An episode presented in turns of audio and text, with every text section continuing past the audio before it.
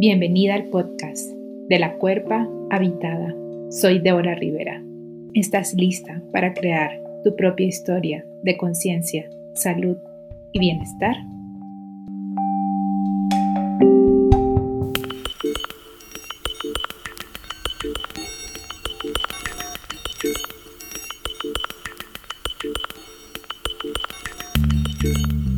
Hoy conversaremos sobre las diferentes fases de la ciclicidad que se desarrolla en nuestro vientre.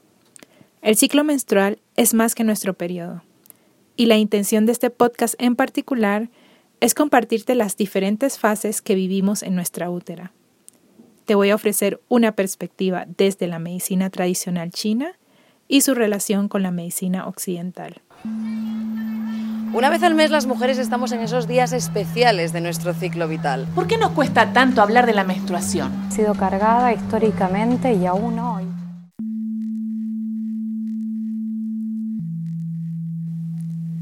Para poder explicar nuestra ciclicidad desde la perspectiva de la medicina tradicional china, necesito introducirte a cuatro sustancias y fuerzas vitales que existen en nuestra cuerpo y, por supuesto, en nuestro entorno ya que desde la visión de la medicina china, nuestra cuerpo es solo una expresión de lo que ocurre también en nuestro macrocosmos.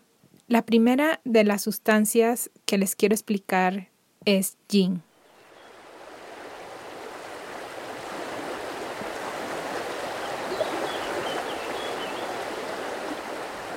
Yin viene del principio del yin y el yang. El yin se puede ver como todas aquellas sustancias que son atesoradas por nuestro cuerpo para nutrirnos, para mantenernos hidratadas y todas aquellas sustancias con esencia, como lo es la sangre, los fluidos, el agua, los fluidos que corren en nuestras venas, útero, piel, articulaciones y ojos. Yin para mí es como ver el cordón umbilical cuando estábamos en el vientre de nuestra madre. Por ahí pasaban todas las sustancias necesarias para nuestro desarrollo.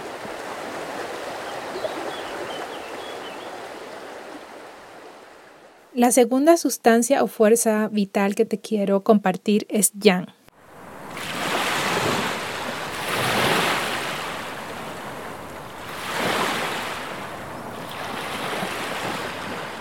También viene el principio del yin y el yang. El yang representa todo lo que es movimiento, fuerza y expansión. Algunas funciones yang de nuestro cuerpo son transportar, transformar, absorber, desechar. Son todas aquellas actividades que impliquen procesar sustancias o mover sustancias vitales dentro de nuestro cuerpo. La tercera sustancia o fuerza vital que te quiero compartir es el chi.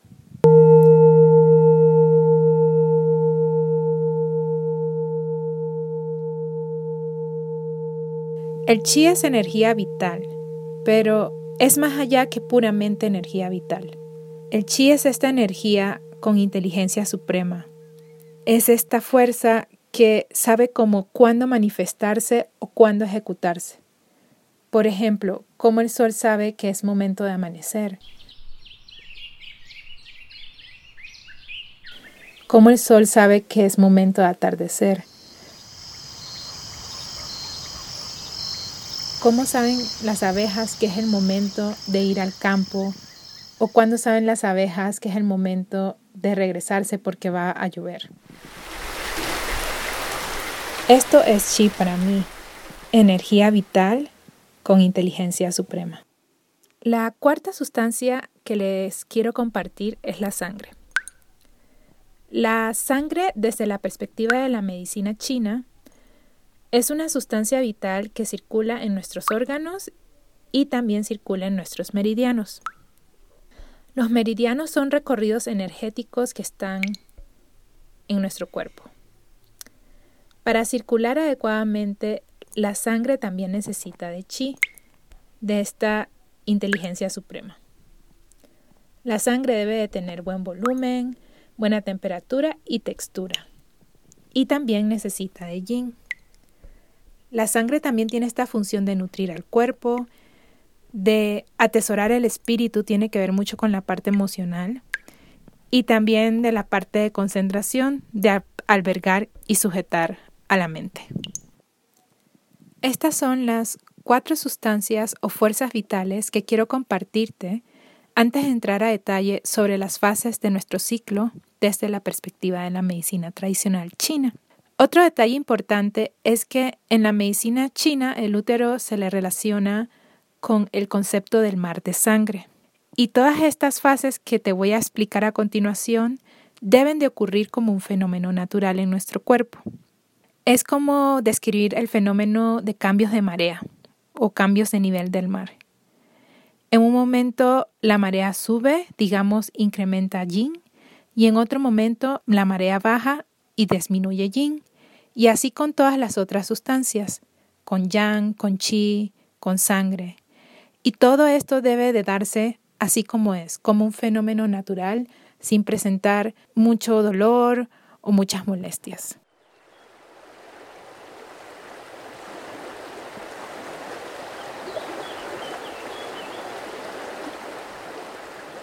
Ahora abordaremos las cuatro fases involucradas en nuestra ciclicidad. La fase menstrual, la fase folicular, la fase ovulación y la fase lútea. Desde la perspectiva de la medicina tradicional china, la fase menstrual y la fase folicular son fases en donde la energía y las sustancias de carácter yin predominan. Y la fase ovulación y la fase lútea son fases donde la energía y las fuerzas yang predominan.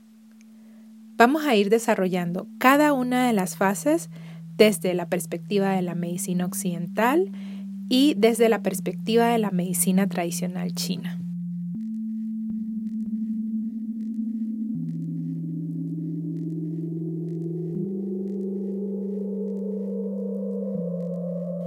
Comencemos por la fase menstrual.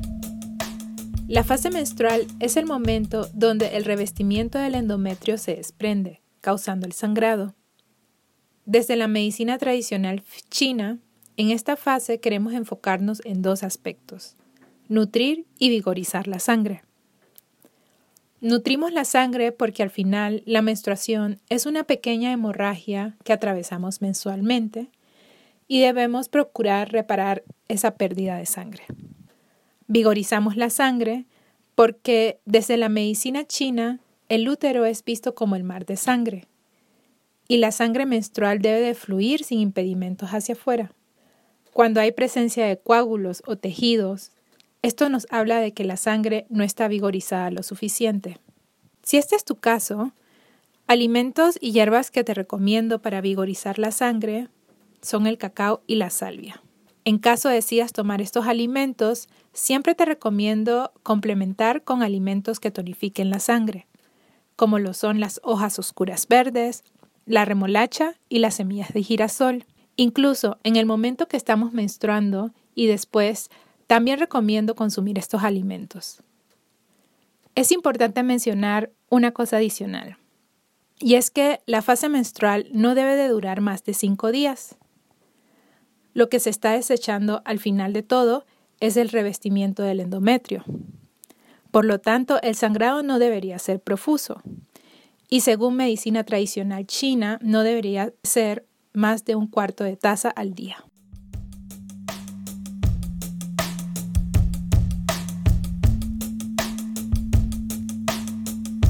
La fase justo después del sangrado menstrual es la fase folicular y es donde se comienza a regenerar el tejido del endometrio que se perdió. En esta fase observamos dos procesos importantes. La maduración del óvulo dentro del folículo y la producción de fluidos cervicales. Todo esto gracias a dos hormonas, el estrógeno y la hormona folículo estimulante.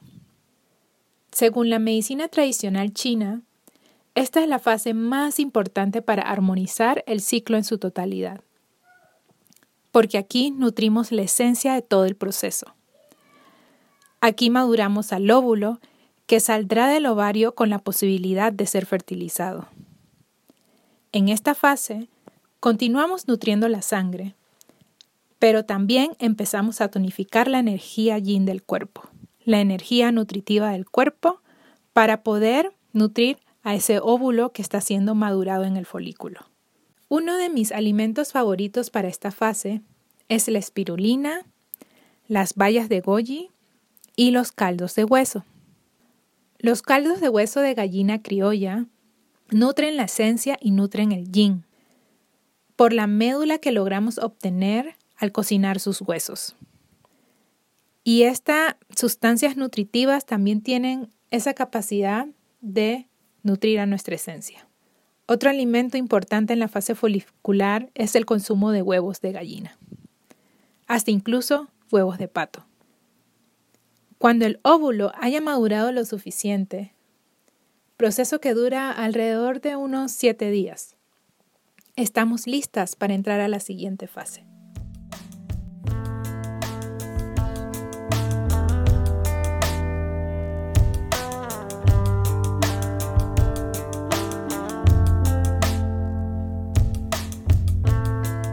La siguiente fase es la fase de ovulación. En este momento, las paredes del folículo empiezan a debilitarse, permitiendo al óvulo salir del ovario hacia las trompas de falopio. Esta fase solo dura de 2 a 3 días y aquí incrementa rápidamente la hormona luteinizante. Desde la perspectiva de la medicina tradicional china, en este momento empieza a incrementar la fuerza yang y la energía yin está en su máximo, pero comienza a disminuir. Notamos el incremento de la energía yang por el hecho de que la temperatura corporal aumenta. Y también porque el óvulo tiene fuerza para transportarse desde los ovarios hacia el endometrio, donde posteriormente se implantará. Notamos el máximo de energía yin por la calidad de fluido cervical que presentamos durante los días de ovulación debido a toda la movilización que es necesaria durante esta fase, es un momento importante para mover chi y para mantener la fuerza yang con vitalidad. Si hay algún estancamiento de chi subyacente, la ovulación puede causar calambres agudos o puede presentarse como brotes de calor en el hígado, que se manifiestan como inflamación en el área del vientre, gases intestinales o dolor en los hipocondrios. Si atraviesas estos dolores en mitad de ciclo, te recomendaría consumir té de cáscara de naranja, té de menta, comino y o granos germinados. Algo importante que observar en esta fase es el fluido de clara de huevo, que se mantiene por dos días. Si no tenemos presencia de este fluido, nos puede indicar falta de sustancias o de energía en nuestros riñones. Y en este caso te recomiendo incluir té de canela o té de jengibre.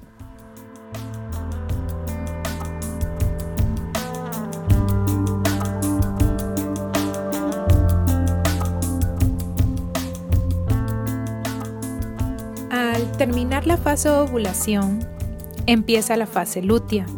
En la fase lútea se engrosa la pared del útero para prepararse para un posible embarazo. En términos de medicina tradicional china, en esta fase el chi se moviliza y la fuerza yang incrementa para preparar al útero con todos los nutrientes necesarios y toda la fuerza necesaria para recibir el huevo fertilizado. Síntomas que nos indican que no tenemos suficiente chi o yang son, por ejemplo, cuando nuestros ciclos menstruales se acortan, o sea que duran alrededor de 23, 24 días, 25, o también cuando nuestros síntomas premenstruales predominantes son cansancio o muchas ganas de dormir. Si sospechas de deficiencia de energía durante esta fase, infusiones que te recomiendo prepararte son la combinación de regaliz con canela. La puedes comenzar a tomar justo después de tu fase de ovulación. También te recomendaría incluir en tu dieta tubérculos y algunas otras raíces como lo son el jengibre o la raíz de maca. Esto sería todo por hoy. Abordamos las fuerzas y las sustancias vitales que están involucradas en nuestra ciclicidad, cómo se manifiestan en las diferentes fases y cómo podemos apoyarlas a través de infusiones y a través de nuestra alimentación. Gracias por sintonizar, la verdad que alegre compartirnos. Si deseas encontrarme en otros portales, puedes seguirme en Instagram, arroba Débora Rivera-tr o puedes visitar mi página web www.deborarivera.com donde ofrezco consultas en línea y también propongo encuentros virtuales para comenzar el camino de gestionar nuestra propia salud.